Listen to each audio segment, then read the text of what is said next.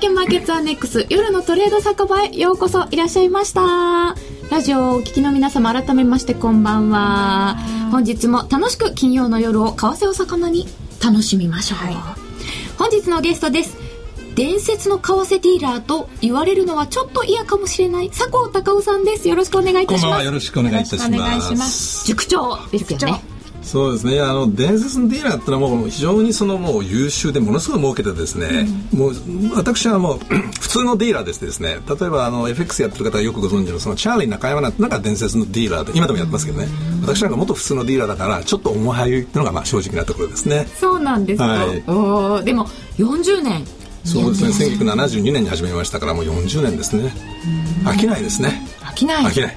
面白いうん。その真髄をぜひぜひ伺ってまいりましょう、はい、そしてスタジオには、えー、ディーラー為替ディーラー見習い 花子ちゃんです。よろしくお願いします。はいよろしくお願いします。見習い。はい。いいですね見習い。私も40年前見習いでしたからね。みんなそうですよね。そうですよ。もう最初あのポジション付けから始まってディーラーのそのアシスタントやってチーフディーラーからも殴られね、立たされそれだんだんだんだんだんだん上手になって、まあ、2年3年4年経つとやっとそのですから半年っておっしゃいましたっけ？はい半年まだまだ。まだまだ。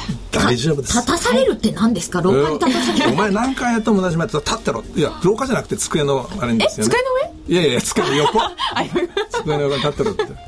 ごめんなさい、まあ、殴るわけにいかないからね本気でね。まあ、23発食らったことありますけど。そんなもんですよ昔はでもそうやってこうなんかちょっと徒弟制度のようにして。もう1年次元が違ったらもうねあのまあ、私は少なくとも銀行にいたんですけどもそんなもんですよ。ですからまあ銀行というとねあの非常にその真面目な、まあ、みんな真面目なんですよ。でも為替のトレーディングとはちょっと別なあのなんていうかセクションな感じがあってですねもうそれこそ徒弟とかね。要するに儲ければ偉い人儲けなければクビという世界ですからね。非常に厳しいだからそのそういう厳しいところにいるからやっぱりおのずからその自分にも厳しくまた上に上からもその厳しくやられで今度は自分が上に立ったら下にも厳しくと、まあ、そういう世界でしたね。面白かったですよ。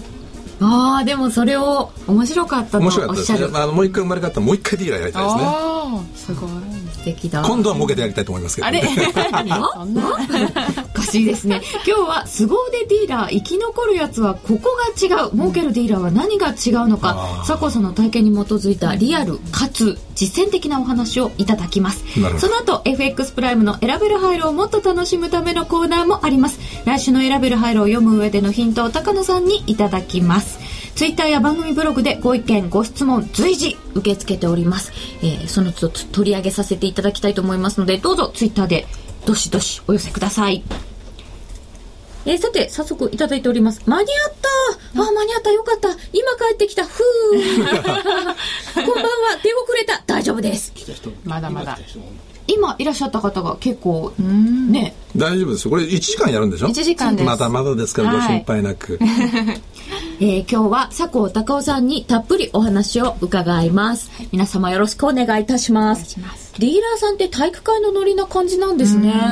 あだと思いますね、あのまあ、ちょっと繰り返しになりますけどやっぱりやってることが非常に厳しいんですね、ぐだぐだぐだぐだそのわけの中でやってられないんですよ、バーッとこう昔は本当にディーリングルームであの灰皿が飛び交ったりですね電話で殴られてそういうのあったんです昔はね某銀行では。我々外資私外資系にいたんでそれやったらねハラスメントで訴えられますから暴力はやりませんけどまあねそういうんじゃなくてクビにしちゃえばいいわけですから。それはそれは厳しい世界でしたですから耐えられないやつはもう為替のディーラーやんなきゃいいんですよそれに耐えて会社に利益を上げてボーナスもらって偉くなってというのがまあねみんな目指しているところで、みんな儲かるとなかなかねあのそういうわけにいきませんけどまあそういう世界ですねですからまあ体育系のノリっていうのは間違いないと思いますね。うん、上下関係も厳しく。はい、じゃあ結構人の入れ替わりも激しいんですか？そうですね。まあ私の感じではですね、100人トレーダーになり、為替のトレーダー、まあディーラーをやりたいって言ってですね、まあ為替のディーラーとしてなんとかいけるの大体20人。20人。その中で本当にこいつはすげえなというのはやっぱり5人ぐらいじゃないですかね。と思いますよね。ですから、まあ、あの、私も長くやってるんであれですけど、その、あの人今何やってるんだろうっていうのが結構多いですよね。いや、もういつの間にかフェードアウトといいますか、その世界からうん、というのはね、まあ、先ほどのその、まあ、ご質問の中の一つにもあるんですけど、まあ、要して、どうして生き残るか、残るかというとですね、まあ、損をしちゃいけないんですよね。損しちゃいけない。要するに損するとクビになりますからね、うん、で損するとボーナスもらえませんからね、うん、となるとどうしたらその損をしないでその、まあ、利益を上げていくか。で要するに、まあえー、為替のトレーディングってのはすごく難しいけれども面白い。言ってるのはですね、要するに損をしないでうまくやってればうまくいくんですよね。でその今日はダメでも明日チャンスありますよね。明日ダメでもその3日後にチャンスありますよね。ということは自分のその決めたそのまあ目標とかあるいはルールとかそれをちゃんと守ってればですね終わるとプラスになることが多いんですけれども、一般投資家の方々の多くがせっかく自分が決めたルールをですねあの破ってしまったりですね、損切り来て嫌だなと思ってあげたりですねそれで損がどんどん逆にですね自分の思った方向に行くとですねもう15銭でももう利が乗ると嬉しくしょうがなくてね要するに結果的にはそのまあ損が大きくて利益が小さいから俺はそれはマイナスですよね。はい。トータルではそうなんだからまああの最初から結論を出すつもりは全くないんですけれどももう基本的には損を出すことを恐れると。だ臆病になれと。臆病でいいんですね。っていうか、臆病じゃなきゃいけない。と思いますね。だけども、その、まあ、普段はね、それでここぞと、例えば介入が入って上がってる最中は、あと2上がらなと、そこでもうドガーンとね、それこそある程度のレバレージをかけて大胆にいくんです。そんなのは年に3回しかないんですから。年に3回。まあ、まあ、待って3回ぐらい。だから普段は臆病に臆病に、なるべく損しないように、で、ここぞって時はドガンとやる。だからもう10%ぐらいはまあ度胸を持ってやってもいいからあと90%も交渉する交渉もう本当にもう損しないように臆病でもうビクビクしながら。そうするとですね終わってみれば大体勝ってると思いますよ。うん。その終わってみてプラスっていう感覚がまだなくて。そうですよ。それとやっぱりやっぱり FX が面白いから、うん、皆さんやってですね例えばその、まあ、まあ例えば100万やったとしたらですねすぐに150万200万になると思ってるんですよね。そういうちょっと夢を。なるかもしれませんけどちょっと待てと、うん、100万が150万って50%のリターンじゃないですか、うん、50%ですよ。ヘッジファンドだってもう今年の年度で11月の年度で4.8%マイナスだったんだから。ヘッジファンドがマイナス。マイナス。プロの方がマイナス、プロのマイナスジョイ・ソロスだってね15%プラスならいいって言ってるのに我々が50%でちょっと待ってよと、うん、あそうですよね。だからあの 50%8% 儲かる時あると思うんですけども儲かるとそれ持ってりゃいいじゃない、うん、ね。ポケットに入れときゃいいのにそれまたダーッと使っちゃうから終わってみたらマイナスになってるって。しかもそれがあると気が大きくなって余計に変なことをやってしまう。あの私はですね最初から伝説のディーラーじゃないと言ったのはですねもうあのとにかくその損をしたくない、ということはめちゃくちゃやんないんですよ。ということはめちゃくちゃやらないということは今で言えばそのレバレージを大きく使わなければ大きなプラスにはならないけどマイナスも極めて限られますよね、それでいいじゃないですかあれ一般投資家なんだから、うん、FX やる目的っていうのはだってギャンブルやってんじゃないんだからね、余った自分の余裕資金をこれいつも言ってるんですけどもなるべく安全にしかも効率よく運用するために FX やろうとしてるんですよ、いや違うんだと、ね、俺ね100万300万にするんだったらどうぞと、うん、私のも範疇と全然違うわけですよね、うん、そうではなくて私がやっぱりあの話する限り多くの人は多くの人はやっぱりその100万、まあ、どうでもいいんですけどもそれをね、まあ、できたら20か25を増やす、うん、要するにリターンしたら20か25%でしょ、うん、それでいいじゃないかっていう人結構多いんですよね。いやそんだけあったらいいですですよね。どうですか？いや銀行にただ置いとくだけよりは全然。銀行行くと出ゼロじゃないですか。金利。ゼロです本当ゼロ、ですよね。はい。あ、いただいております。あ、これ、半蔵さんだ。塾長、こんばんは。こんばんは。こんばんは。有名なんですね、ワイン好きは。臆病であれというのは、はい、BNF も似たようなこと言ってる。佐藤さん、トークがうますぎる。ディーラーって我々がやってる FX の取引と変わらないのですか？同じですよ。あの、まあ、要するにレバレッジというのはないんですよね。ディーラーというのはですね、今までの自分の実績に応じて銀行がお前これだけやっていいよ。で、これだけ損してもいいよっていうそのまあリミットがあって、上は何のあれもないんです。要するにどれだけ儲けろってただそのバジェットがありますから要するに基本的にはそのまあバジェットを達成してそのまあそれ以上儲かればこれがボーナスになるわけですよね。ああ必ずこれぐらいは儲かってねというのは決められている。それでいかなければすぐにそのクビってことはないんですけれどもまあ2年間そのマイナス続けたらやっぱりクビになるんでしょうね。ですから、まあ、あの、金額とかですね、やり方は違うんでしょうけれども、基本的にはその一般投資家の方々の FX のやり方と、あの、プロの為替のトレーダーのやり方、全く同じです。同じです同じです。ということは、皆さんもプロのディーラーがやることを学べば、損はしないんですよ。さっきも言ったでしょ？プロのディーラーがプロのディーラーというイベントは簡単なんですよ。終わってみれば必ず勝ってるんですよ。一般投資家の方々が苦労するのは終わってみたらマイナスなんですよね。理由は簡単で儲かった時にはちょろっと儲けて損してる時はじーっと我慢してですねやられる時は4円儲ける時は40銭。この中に負けるに決まってんじゃないですか。そうですね。でしょ？そうですねえー、いただきました。いやー、耳が痛いわ。ごめんなさい。半年前に某勉強会で塾長にお会いした際、著書にサインいただきました。ありがとうございました。どうも失礼いたしました。いや、本当にあのー友の会なんかでも、あの塾長の周りにドーって人が集まって懇親会の時にも質問質問攻めにあってらっしゃるんですけれども、皆さんあの楽しい方のお集まりが多いですよね。そうですね。あれはあの大変楽しい会、みんな割り勘なんですよ。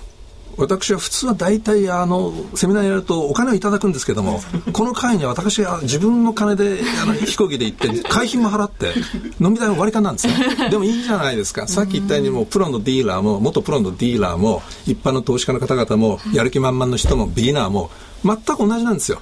何をやろうとしてるか FX をやろうと、でまあ私もいつも言うようにそのもうなるべく安全に、えーしかも効率よくっていうんでやりますけれども、もうね、100をその300にしてる人もいるだろうし、もうそういうの全く関係ないんですよ。それがその、まあ、あの、いい、楽しい会でもあるし、これおそらくあと50年ぐらい続くんじゃないですか。あ、その頃俺死んでるか わかります。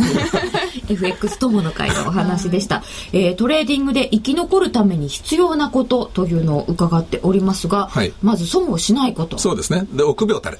臆病である。はい。他に生き残るためのコツは？儲かっても浮かれるなと。それと、あの、人のやること気にすんなと。要するに、その人の真似しても儲かんないんですよ。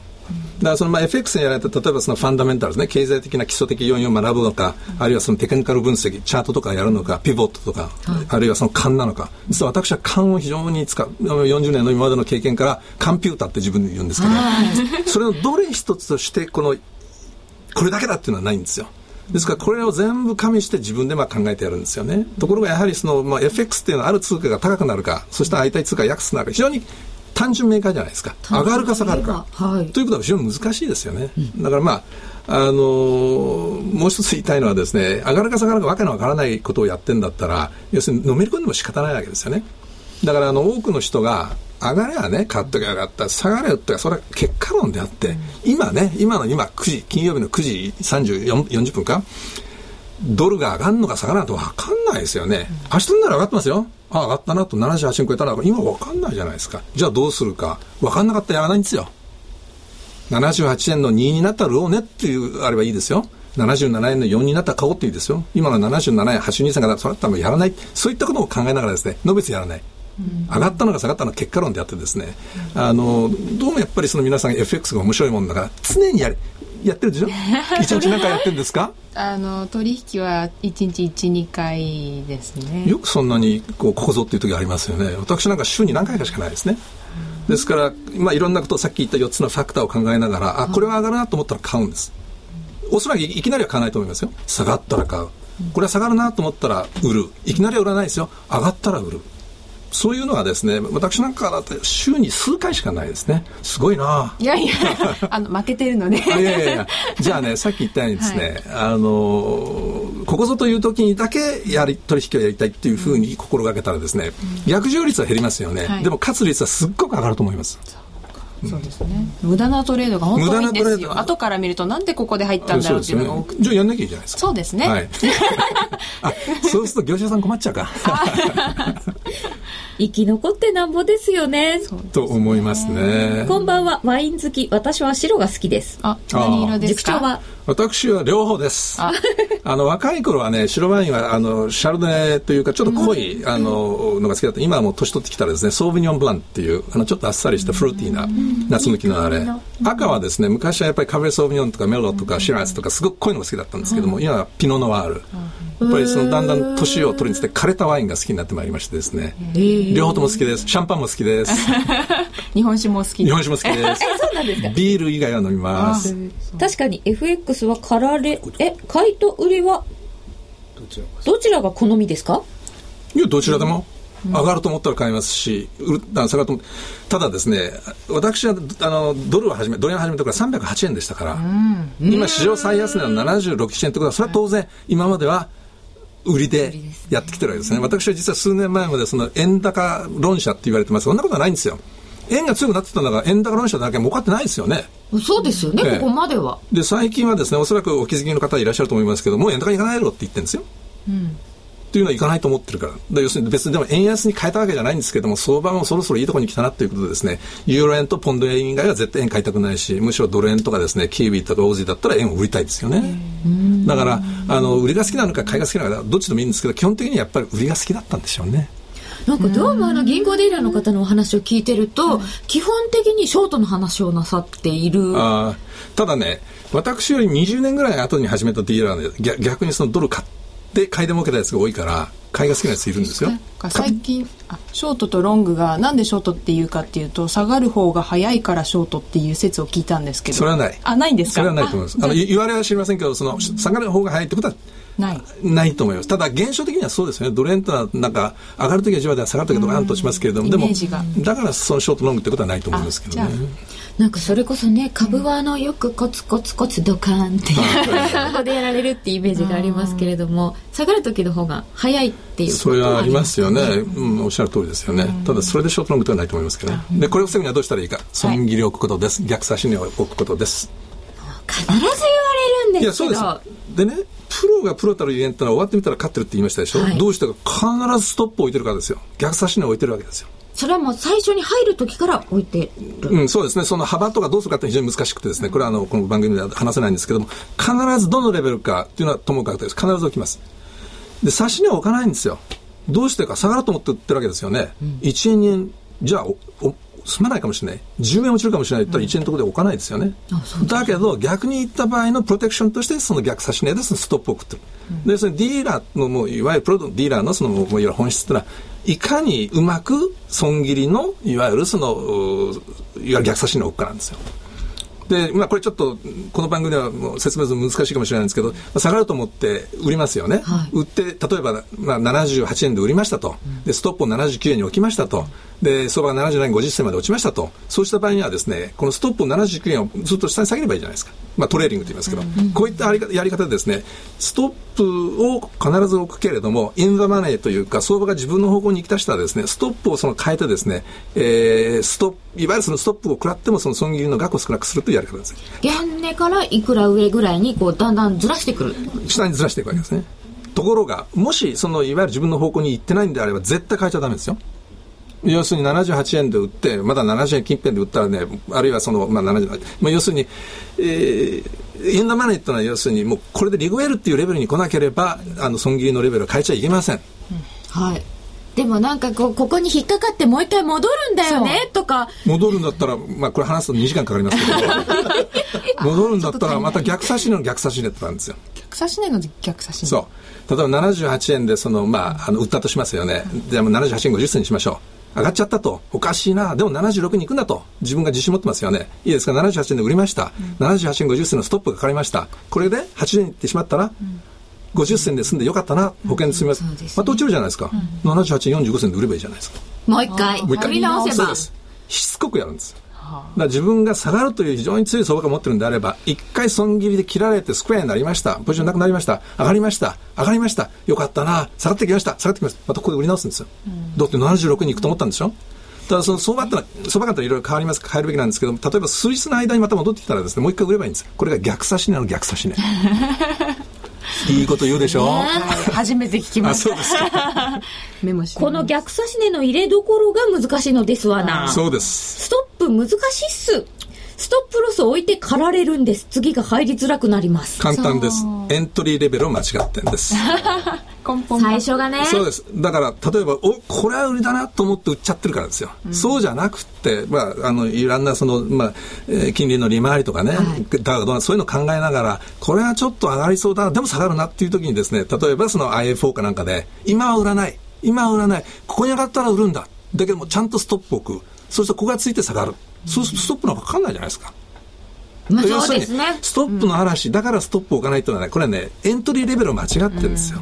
上がったら売るとか、そういう注目方法とかを使ったり。だからその、もう非常に単純なんですけども、ストップの嵐にかかるっていう文句を言う人は、間違ったレベルで入ってるからなんです。ごめんなさい。じゃあ、そうですね。私そうだ。ストップロスが難しいだけじゃなくて、違う違う違う。エントリー。エントリーレベルが間違ってるからストップに引っかかっちゃうんですよ。うんうん。これはお耳が痛いかも。塾長は1日に何回為替相場を確認されますか？またここぞという時の判断指標は何ですか？これ2時間かかるんですか？これも。えっとですね、まず朝起きて、あの、まあ、ニューヨークで何が起きたかというのを調べますよね。はい、で、当然その、他にその金利が上がったのか下がったのか、株価がどうなったのか、世界中どうなってみてですね、まあ、上がるのかな下がるのかな、分かんない時はありません。であの私はもう IFO でですねやり方も決めてるんですけども上がるなと思ったらいきなり売らずにですねあいきなり買わずにですねちょっと下がったら買おうという、まあ、いわゆるそのレンジの中の buy、え、 low and sell high というかですね逆張りになっちゃうんですけども下がったら買う上がったら売るっていうやり方なんですね。ですから、まあ、それをまあ決めるのがまあ朝ですね、8時ぐらいですかね、私起きるの7時半か8時で遅いもんですから、それで本当にやろうと思ったらやっぱり一日中見てますよ、相場。一時見てるったってこうやって見てません？そうが忙しいんだもん。で最近はいろんなツールがあってですねあの iPhone とかそういうので見れるじゃないですか、はい、で何もポジション持たないあるいは今日やらないっていう気ほとんど見ないですね。興味ない。携帯電話でそのだってポジション持ってないんだもん。だからポジション持ってない時にはもう見見たくもないですね。持ってる時はやっぱしょっちゅう見ますけどね。で見てどうするんですかだけど。なんか今日見てないと翌日もなんか流れが分かってないような気がしてしまったり、えーとですね、これはだからその、まあ、DN 語やりになっててですねやり方がまあいろいろあると思うんですけどもおそらくそのいわゆるチャートなんかを見ながらですねずっとその見てその、まあ、ふんふん足を見たりですね5分どそういった見てる人はですねもう私なんかはもうすごいキザな言い方なんですけど30銭40銭50銭ってあんまり興味がないから。うん、やるとしたらやるけれども、もうやったらもうストップを置いておいて、でちゃんと利食いも置きますからね。あとはまあ、相場見るけどだからなんだっていう世界ですよね。だから慌ててこうってことはもうほとんどないですね、うん、なんか見てるだけで安心してしまうとかそういうことがある、ね、往々にして見てると、はい、ああいいとこまで来た本当はね2円下がると思って売ってるのにもう80銭で売ったりね見てるからだって下がってんだから。揺らいじゃいますよね。揺らいじゃうでしょ、うん、だって2円下がると思って売ったんだろうと。じゃあ待てよと。みんなとほっとけと。ストップ置いてんだろかなかそこで利益を伸ばせない。難しいですよね。エントリーレベル耳が痛いです。あエントリーレベルの話は耳が痛い。2時間かかるんだったら2時間やりましょう。あいいですよいやそれとねこれトレード酒場って言うんでしょ？はい。私はこれ呼んでいただいた時になんかあのウエスタンのあの映画でこう出るこういうねカウンターのバーのあれで腰掛けててこうウイスキーでも飲めなかったら。普通のスタジオだ。お水なんですよ。あお水でいただきました 申し訳ない。今度やりましょう2時間。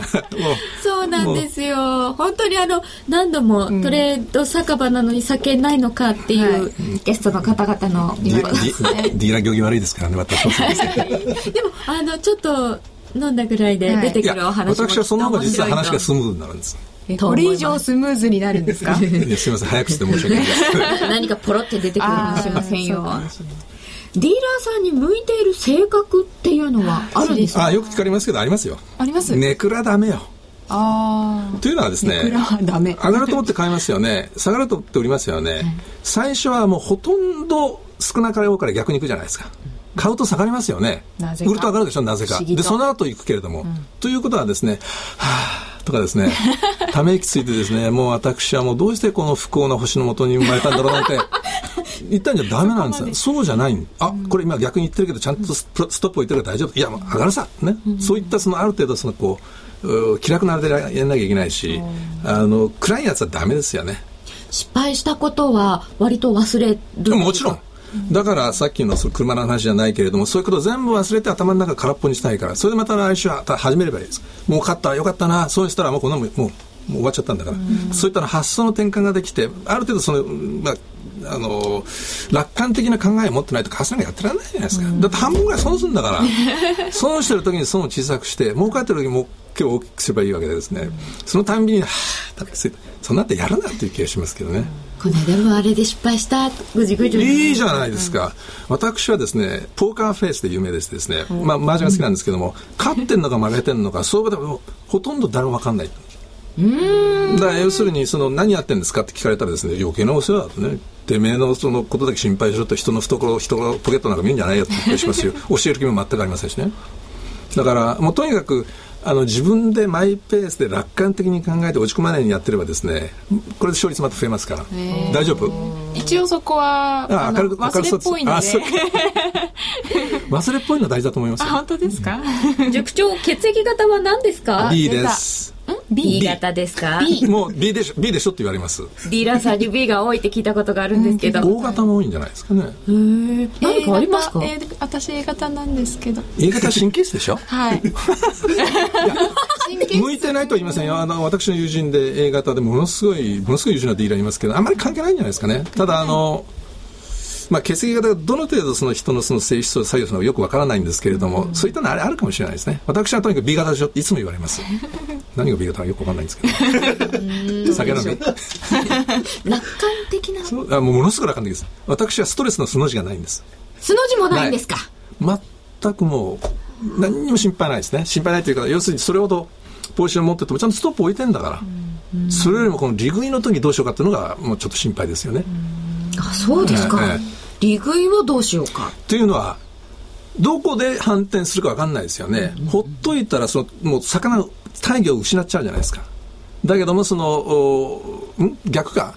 絵に描いた餅になっちゃうじゃないですかそうですよね。ごめん。早くやっちゃうと、太陽を失ってですね、うーっといくかもしれない。うん、でも、その、リグア内で戻っちゃったらですね、絵に描いた餅になるじゃないですか。うん、だそこら辺のさじ加減が非常に難しいですよね。うん、あのね、私、あの、チャーリー中山っていう、その、さっきの本の主人公と大の仲良しなんですけど、まあ、彼、現役時代にもう相当バトルをやってですね、あの、大変だったんですけど、もう彼が、私は、まあ、ナンバーワンのディーラーだと思うんですけども、彼が導く言ったのは、我々ディーラーは、佐藤さん、もうリグいたくて、リグいたくて、リグいたくて、リグいたくて、どうしようもない時どうやって我慢するかですよ。ですね。全くその通りです。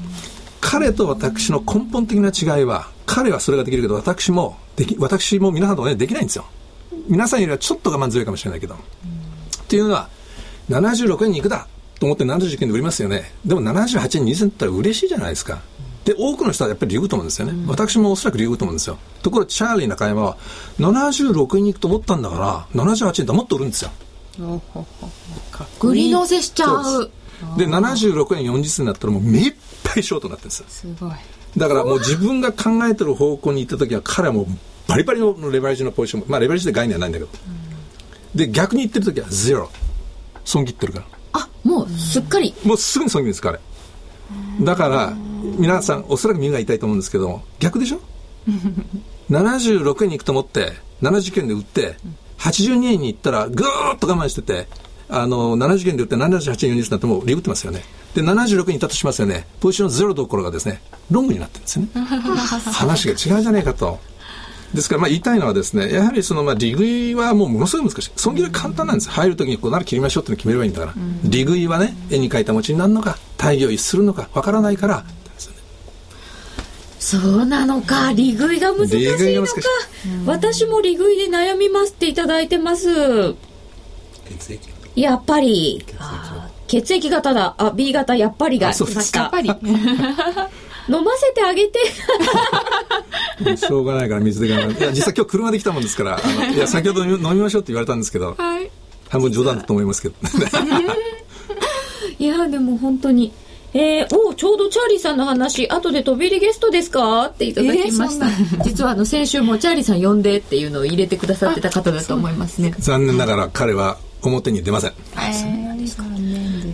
えー、あユーストリームが、はい、あ1054人視聴中。あうわすごいですねこんばんは。改めまして。よろしくお願いいたします合計3000人っていうことはちょっと出たり入ったりしていらっしゃる方いらそういうのが見れるんですかそこで？はい出てます、はい、今1000人以上の方がご覧いただいてますね。皆さん熱心でいらっしゃる。また知り合いの方も多くいらっしゃいますね。そうですね、誰に告げたこともないんですけどね。恥ずかしいから。そうなんですか？え？実は恥ずかしがりすごいしない。嘘嘘、えー、そんなことない。ただあのあんまりこうなんていうかあのなんていうんですかね。えー、まあいろんなその付き合いの会がありますけれどもあのあんまり自慢するやつはいないですね。あのプラザ5位の会っていう会があってですねこれ1985年から始まって来年150回の会があるんですけどももうそうそうたる人たちだからプラザの時1985年あなたがまだ全然生まれる前の時なんですけどもあのその頃のその課長レベル。私外資系銀行一人だったんですけども、まあ、みんなでこうワイワイ市場でも切り合ってたもう敵なんですよ、で彼らと今でも集まりますけど儲かった話をした人は一人もいなかったですね、こう、に、えー、25年間。みんなそうしたばっか自分が失敗した時のお前にやられたと、今度必ずやってやるからそんな話ばかりですよ。俺儲かったっていう話をした一人もいないですね。そんなもんなんですよ。いいなきっと自慢する人はそういうところに居続けられない、うん、じゃあいや、まあ、いいんですよ。でも自慢する必要ないじゃないですか黙ってれば人の懐なんか心配すんだと。てめえのポジションとてめえのピラだけも考えるとっていうのが私の考えなんでごごめんなさいてめえなんて言っちゃいけないです。よねいや3000人の人が見てるんだから。脳あるたが爪を隠す。いやいや別に脳ないですよ。私は、塾長素敵ってあななこさんからです。さすが為替の仙人。仙人？なんかいろいろ仙人とか塾長とか貴公子とか。利食いで悩めるようになりたい。ああそうですね。すね。今度じゃあ2時間かけて話をしますか。そうですね。延長戦の延長戦で。ディーラーのお仕事に入る前から楽観的でストレスないのでしょうか？そうですね。あもともと私はあの北の方の大学に行ったんですけども理由は非常に単純明快で NHK の新日本機構を見て俺北海道に行こうって言ったんで。美しい。もう俺はここしかないと。はい。すっごい良かった。行動力がすごいですね、よかったですか？素敵な4年間で。もうもうまたあの学校行きたいですね。まあ言いたいのはですねまああの人それぞれまあ生き方やり方いろいろあると思うんですけどもすごく今までまあ友達にも恵まれ環境にも恵まれ、えー、とてもラッキーだともう自分の人生はもうもうラックだけで生きてたという気がしますからもう一回同じようなそのまあことをやっても全く悔いはないですね。もっとうまくやってやろうっていう気がしないですねさっきも言ったように。うん。もっとうまくいくとどうなるんでしょう？いや同じことやってると思います普通。あの私は自慢じゃないですけどその金もないけど借金がないんですよね。だからもう気もう気まま気まま。借金がない。ない。借金は嫌いそうですね。必要もなかった？欲しいものは絶対買うんですよ。行きたいところには必ず行くんですよ。借金までして行きたくない。借金までして買いたくない。いやでも借金しないで欲しいもの買えるようになりたいです、まああの私の年になったらなんとかなるかもしれませんよ。お友達とは情報交換するんですか？ポジトーク？ポジトークなんかしないですよ。ポジションの話をしない。しない。だからさっき言ったじゃないですか。人の懐なんか全く関係ないとだからそのいやそれは1週間に一遍現役のディーラーとも会いますしえー、なんとかミスターなんとかっていう人とも会いますし、えー、先週もニュニュージーランドはあるいはそのバンク・ウィンクランドあの、うん、A ラン銀行のチーフディーラーとも会いましたしそれはそうですよ。すごく嬉しいのはこれちょっと話がそれちゃうんですけども現役はやめて10年経つんですけれども、はい、今でも現役のディーラーあるいはその外国の中央銀行のやつらがコンタクト持ってくれるんですよ、これがすごく宝だと思うんですよね。宝ですね。だから FX ってやっぱり情報ですからね。だからそのコンピューターを働くためにはですね今までの経験とそういったことでねあっとひらめくっていうのが非常に大事なんですこれはちょっとなかなか説明できないんですけどね。ですからそのためにやっぱり情報が必要なんですその情報は特殊なものですか？うん。まあ中央銀行の情報なんて特殊ですよね。で、ね、でもそのインサイダーインフォメーションはないですからね、うん、個人投資家としてはどうですか、うん、情報って？えっと皆さんが、まあ、あの取引をやっていらしてですね、まあ、業者がいろんなニュースとかいろんなその情報これはねプロのディーラーと遜色ありません。ですからあの情報の内容については、まあ、例えばその中央銀行どうのこのあるいは介入がどうのこのとも皆さんのレベルでは無理ですけども、あと、の一般的なそのいわゆるそのファンダメンタルズのあるいはそのテクニカルアナリストチャートなんかも含めてほとんどディーラプロのディーラーと同じですよ。あとはどうやってそれを自分に一番合ったものとしてそのいわゆるそのよく使うかですよね。うん。自分のものにするかとか。だからあのなんていうのかな。あんまりねこう深く考えないで例えばピボットでもいいしチャートでもいいし自分に一番合ったのをメインにしながら、うん、ファンダメンタルズも見るよと、うん、あるいはそのまああの経験のある元ディーラーの方々の話も聞くよ、うん、でも彼らの言うこと全部信じちゃダメですからね。ダメですね。でも、奴らの言うことが私の言うこと合ってんだったら、私は億万長者になって、奴らも億万長者にならないのは、やられる時があるからですよ。はい、ただ、やられる方が少ないから、終わってみればプラスになってて、ワインを買いにニュージーランドに行けると。こういう、何言ってんだからね。結局ワインが好きあそういうこと、最も参考になった本は何でしょうか、うん、本と本なんかないですよ。私が若い頃は本なんかなかった。そもそもスクリーンがなかったんだから。もうとにかくその最初言ったように徒弟制なんだから。殴られ殴られ先輩に教わって、もうそれでもう同じ間違いをしないようにっていうのがあれでですね、もう本なんかなかったですよ。最近皆さんすごく恵まれてるんですよ。そうです、ね、まあ、でも全部の本信じちゃダメですよ。100万が3800万になるとかですね、それが4億になるっていう、まあ、そういう話があるかもしれませんけども、すごく難しいですからね。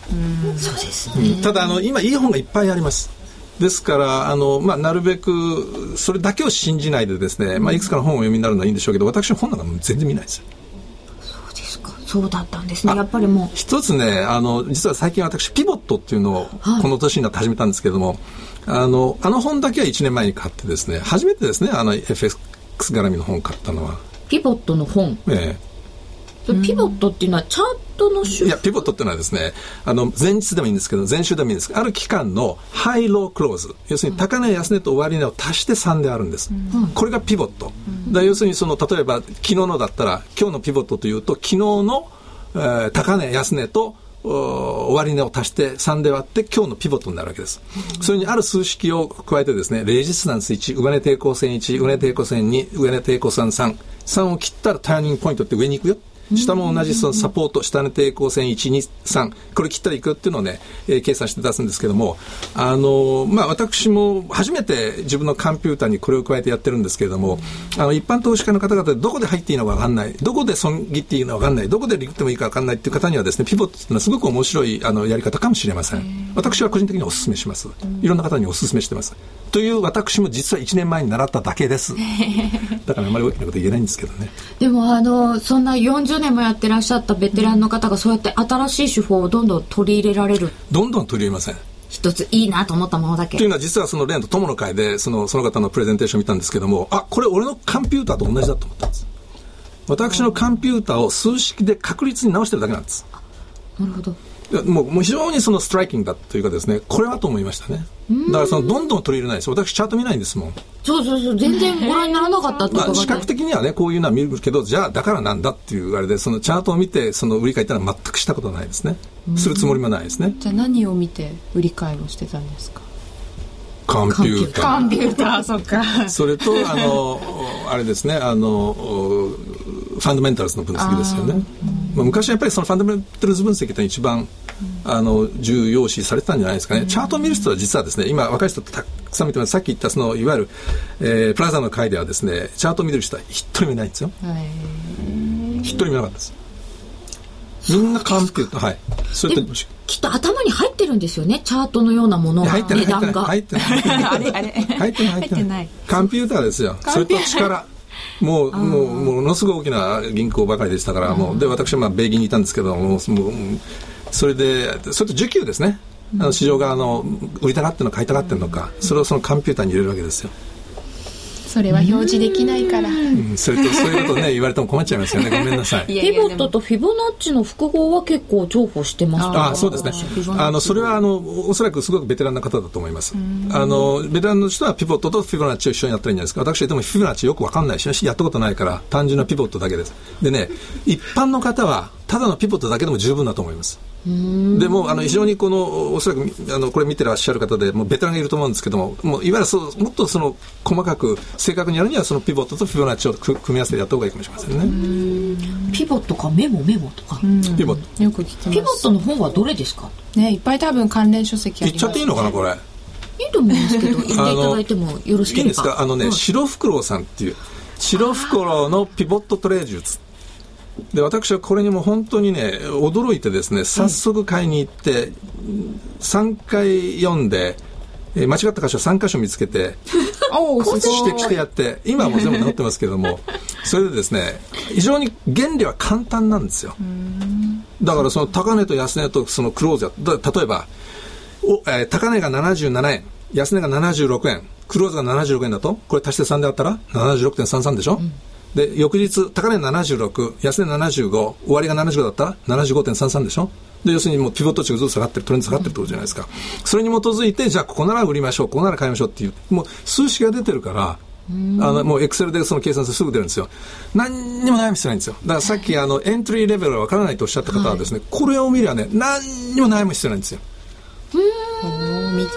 だから私はそれを見ながら金利が2日間続けて上がりました、うん、株価が上がりました。日経平均があの高値プラスで始まりました。とよっしゃ買おうっていうんでピボットの数値を参考にしてちょっと下がったら買う、うん、ところがですね約定率はそんな高くないんですよね。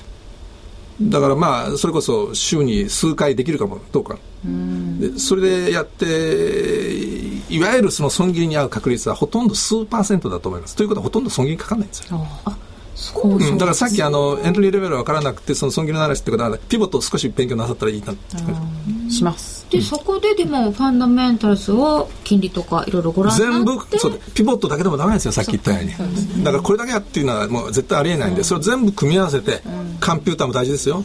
それで勝率を上げていけばいいんですよ。なるほど。いろんなことをはい。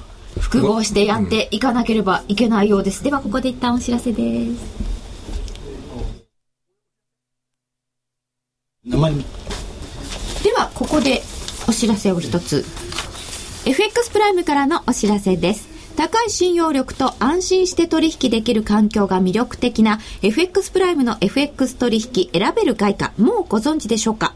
選べる外貨は1000通貨からお手軽に始められます。もちろん取引手数料は0円です。また流動性が高いユーロ円5ドル円のスプレッドが業界最低水準の2銭から3銭となり、ますます皆さんがトレードしやすい取引環境をご用意しています。FX 取引、始めるならやっぱり伊藤忠グループの FX プライムですよね。詳しくは、ユーストリームご覧の方はページ上部にあるバナーをクリックしてください。FX プライム株式会社は関東財務局長金賞第259号の金融商品取引業者です。外国為替保証金取引は元本あるいは利益を保証した金融商品ではありません。為替変動、金利変動等のリスクにより投資金額以上の損失が生じる恐れがあります。投資及び売買に関するすべての決定は契約締結前交付書面をよくご理解いただいた上で利用者ご自身の判断でしていただきますようお願いいたします。名機と呼ばれるあのロングセラーラジオ、ソニーの EX5 が装いも新たに再登場。高級感あふれる大型ボディに大音量スピーカーを搭載。AM、FM も受信可能です。卓上型ラジオ EX5 Mark II。AC アダプター付きで税込1万8000円。お申し込みお問い合わせは03-3583-8300 3583-8300ラジオ日経事業部まで。金井さやかの90日で仕上げる TOEIC テストステップバイステップコーチングの CD が完成しました。500分にも及ぶ音声ファイルとボリュームたっぷりの PDF ファイルが1枚に収納。しっかり確実にテストに向けた指導を受けることができます。価格も5250円とお買い得。お申し込みは、ラジオ日経通販サイトのサウンロード、または東京03-3583-8300、ラジオ日経事業部まで、送料無料、お届け、返品についてはご注文の際にお尋ねください。ハイローナビゲーション。このコーナーは FX プライムの提供でお送りいたします。ここからは FX プライムの選べるハイローをもっと楽しむためのコーナーです。ナビゲーターは FX プライムの高野康則さんです。よろしくお願いいたします。よろしくお願いします高野さん、今日なんかポケットチーフなんか入ってるんですけど。ねおしゃれ。先週も入ってましたよ。いやまあ、まあ、クリスマスだもんねおクリスマス。選べるハイローは毎週月曜日に発表される基準レートから金曜日の為替レートが円高、円安、どちらになっているか、あるいは動かないかを予想するだけのシンプルな金融商品です。選べる通貨はドル円、ユーロ円、ポンド円、一口1000円からお楽しみいただけます。今週の結果です。ドル円は基準レート77円63銭に対して、判定レート77円88銭で動かずが的中。ペイアウト1.56倍でした。そして、ユーロ円は円高2円までが的中。円高2円ですと、ペイアウト4.50倍でした。そして、ラッキーガール、高村彩乃ちゃんが挑戦したポンド円。ポンド円は動かずが的中でした。動かずですと、ペイアウト3.11倍でした。ということで、ポンド円の動かずで予想していた綾乃ちゃん、またまたズバリ的中です。すごーい。はいおめでとうございます本当にすごい。すごい。今週は高野さんどうだったんですか？まあ今週はですね、もう本来であればそんなに動かないはずの週だとは思うんですけれども、はい季節的には。まあでもやっと、やっとユーロが、あの、下がり出したんで、まあまあ、あの、楽しかったですけど、個人的には。でそういうこと聞いてるんじゃないですよね。そうそうそうそうですね、でも私本当にあのクリスマスももうだいぶ近いので、はいなんか首脳会議とか終わったら、はいちょっと動かなくなっちゃうのかなと勝手に思ってしまっていたんですけど、まあ、あの先週もこの番組で申し上げたんですけれども首脳会議 EU の首脳会議から出てきた内容があの、まあ、ある意味予想通りだったんですけれども、マーケットがその前になんか異常に期待をしてたんですよね。まあ、あ期待していたのが分からなかったた。そうな何を期待してたんだろう、まあ、ももちろんですから ECB にもっと何かやってもくれるんじゃないかと。さすがにここまで来たらあの天下の ECB も少しは折れてあのなんていうんですか、まあ、なんか買うよとか優しいことを言ってくれるんじゃないかと思ったらばっさりそんなことは知らねえというふうに言われてしまったっていうことなんですよねでそれに今更反応しているという。さてそうしますとすいません納得いかないような声で。いやいやなんかね来週分に挑戦する上でのポイント高野さんいかがでしょうか？はい、あのーまあ、まさに先ほど佐藤さんがおっしゃったように、らもうクリスマスなんですよ。なので、普通は来週は動かないんですけれども、ただ僕、ちょっとこれ来週の話ではないんですが、明日の朝ちょっと怖いなと思ってまして、明日の朝？はい。あのーですから月曜日の、あの、明日のニューヨーククローズした後に、もしかしたら僕 S&P が、あのヨーロッパの国の格下げを発表するんじゃないのかなと個人的にちょっと思ってるんですね。でっていうのはあの先週の8日9日のあの EU の EU の首脳会議が終わってその後、まあ、なるべく早く結論を出すっていうふうにもともと S&P 言ってましたからただ来週はさすがにクリスマスの週なんでちょっとそのクリスマスプレゼントがフランスの AAA からの脱落とかっていうのはちょっとシャレにならないかなと、なのででそれが終わってからっていうともう年末じゃないですか、だから発表するんだとすると今晩っていうか明日の朝一、まあ、ニューヨーク閉まってからだと思うんですけれどもが一番あり得るのかなと。でここだけの話なんですけど実はここだけの話。はい放送あの1000人以上聞いてます。これはですね、これはですね、重大なインサイダー、インサイダー情報なんですけど、えそれそれダメです。それダメですいやいやいやその中央銀行のじゃないんで大丈夫なんですけど、あの、高野さん的にインサイダー。が高野家イいや、ンサイダー。FX プライムのインサイダー情報。あの、8月に、あの、S&P が、えー、トリプル、あアメリカのトリプル A を格下げ、格下げした時に、えーニューヨーク版の情報担当をやってたやつが、今日もニューヨーク版の情報担当なんですよ。アノマリーですね。もしかしたら彼は格下げ男かもしれない。ですけどやだやだ。な格下げ男 ということで明日の朝ちょっと緊張、そうですね、まあ、だから、あのこれは、ままあ、割と真面目な話なんですけれども、どっかで、まあ、おそらくあの格下げはもう、多分回避できないと思うんですね、あのフランスにしろ、まあ、ただ問題はドイツがあの格下げされるかどうかっていうところだと思うんですね。フランスが2段階。で、ドイツがあートリプル A を失うっていうことになった場合は、それなりに影響は出ると思うんですけれども、フランスが1段階でドドイツがそのままだったら、逆にむしろあのユーロ買いになる可能性の方が高いのかなと。まあ、出尽くしという感じで、まあ、一旦売られるかもしれないですけれども、そんなに続かないんじゃないかなと思います。ただ、ドイツがトリプル A を失うということは、イコールヨーロッパの国全部がトリプル A を失いますから、はいで、えーフランスは2段階ということになると、まあ、もちろん月曜日の朝一どんと下がりますけれども、その後もですね、戻っても、そこ戻ったところは売らないと、あの、かなりその中長期的に大きな値幅で下がっていく可能性が高くなるかなというふうに、まあ、前から言ってますけれども、はい。そそれがあったとすると来週はでも月曜日の朝にもう値段変わっちゃっててそこからっていうことに配慮はなっちゃうわけですかね。でもそこからでもあのユーロ円の円高でいいと思いますね、もしそれがあれば。そのそのぐらいもしドイツが格下げされたらですよ、格下げを見て、はい、ユーロ円でいいですか？ユーロ来週も円でいいです、はい、じゃあ結構ボラありますか？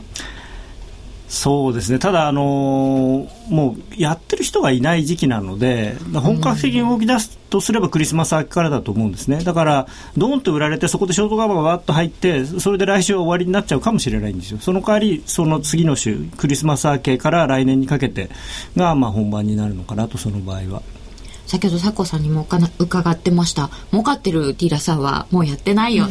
クリスマスの頃やる必要ないじゃないですか、もう12月ですよ、いや、それとあの、まあ、タカさんのお考えに実は私も同じなんですけども、もう一つ、あのいわゆるポジションがね、IMM も含めて、まあ、この前の火曜日の数字、まだ分かりませんけれども、だいぶ減らしてると思うんですね。要するに今、マーケットがユーロとそれユーロ円ショートになってますから、いわゆることとあれによっては、その彼らがショートカバーに入るとやっぱり戻る可能性があるんですよ。だからトレンド的にはもうもっと下がると思うんですけれども、ただじゃあっていうんで追っかけていくと、バーンとその、こう、反動を食らっちゃうんでですね、これはもう年末のトレーディングとして本当に気をつけなきゃいけないんですよね。 liquidity 減ってますからね。参加者が減るってことは liquidity 減るわけですから。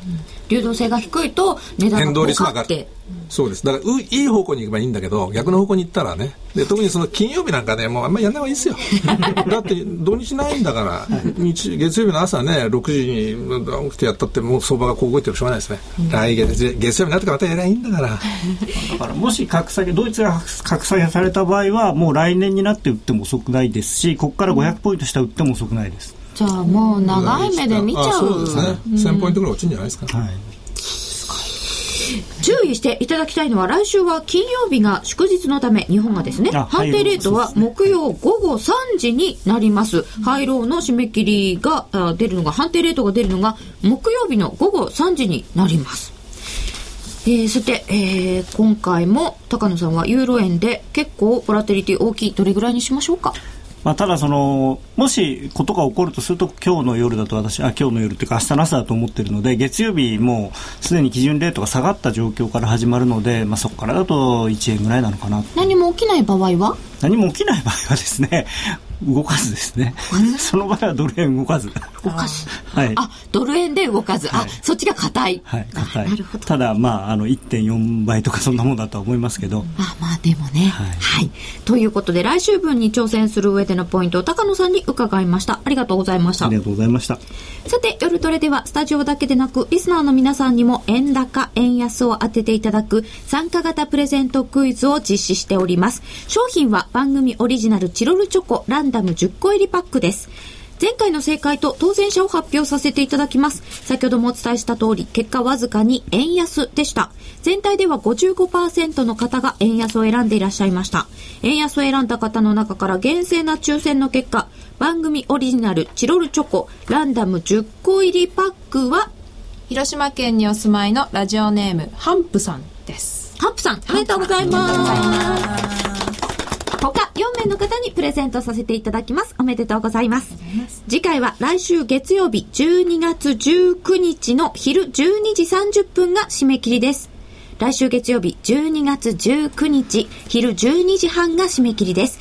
締め切りの時刻は選べる廃炉と同じ。選択肢はこちらはシンプルに円高か円安かだけです。応募フォームやクイズの説明は夜トレの番組ブログをご覧ください。ハイローナビゲーション。このコーナーは FX プライムの提供でお送りいたしました。黒沢は言う。映画に一番近い芸術は音楽である。数々の名作を生み出した巨匠の音楽や効果音へのこだわりを描いた黒沢明音の世界。黒沢監督生誕100年に発売です。CD2625 円。お求めは全国の書店またはラジオ日経03-3583-8300まで。お届け返品などはご注文の際にお尋ねください。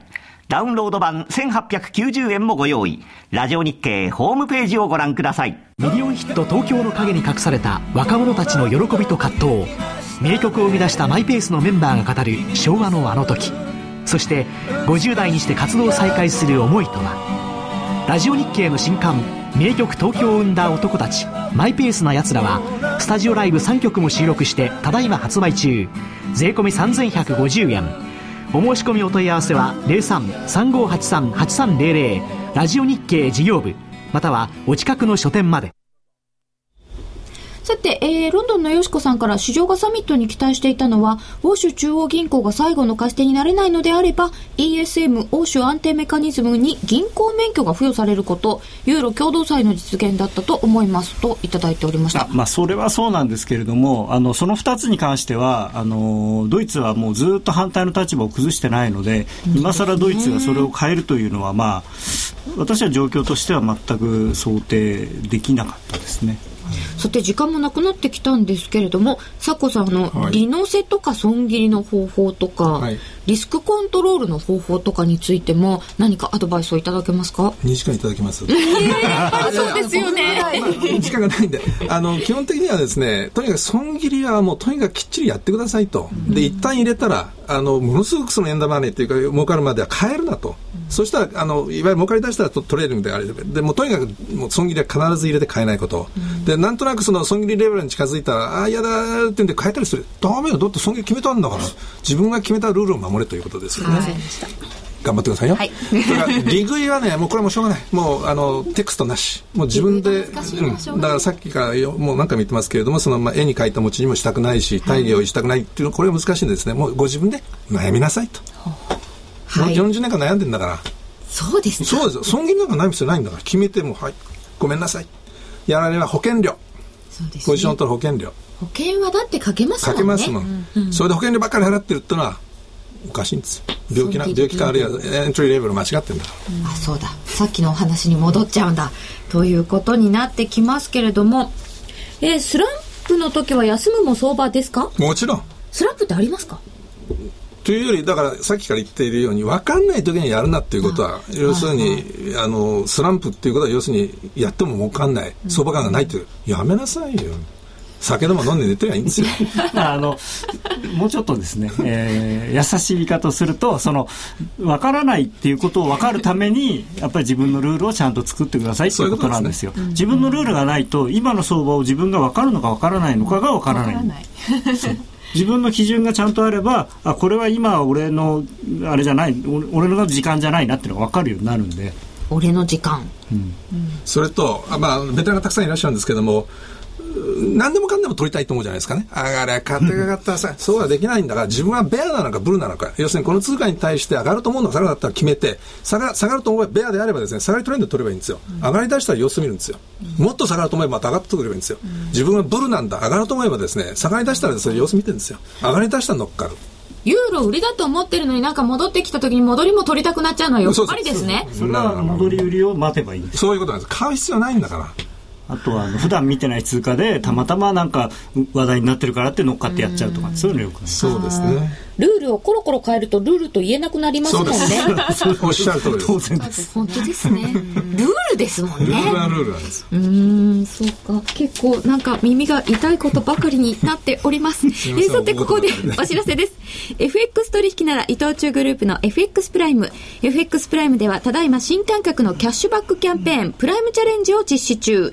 毎週 FX プライムが指定する取扱い商品、通貨ペアを1回でもお取引いただくと、キャッシュバックのチャンスが発生する抽選ゲームに参加できます。まずは FX プライムで講座を開設し、プライムチャレンジでワクワク感をお楽しみください。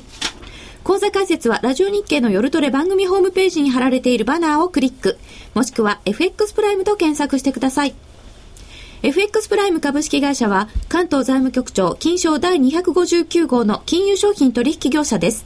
外国為替保証金取引は元本あるいは利益を保証した金融商品ではありません。為替変動、金利変動等のリスクにより投資金額以上の損失が生じる恐れがあります。投資及び売買に関するすべての決定は、契約締結前交付書面をよくご理解いただいた上で、利用者ご自身の判断でしていただきますようお願いいたします。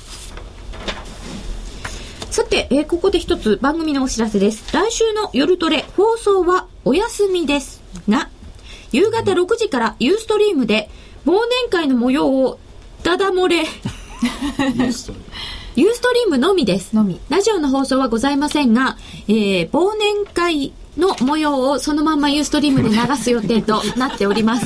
いいのか、そんなもの流して。と、ちょっと私呼ばれてないんですけど。あ、お呼びいたしましてもよろしいのでございましょうか。冗談です。忘年会ということは今回は本当にお酒が出るようなので、ねはい、車で来ちゃいけません。はい。ルールが守れないよー、やっぱり自分の形ですね。だから面白いんですよね。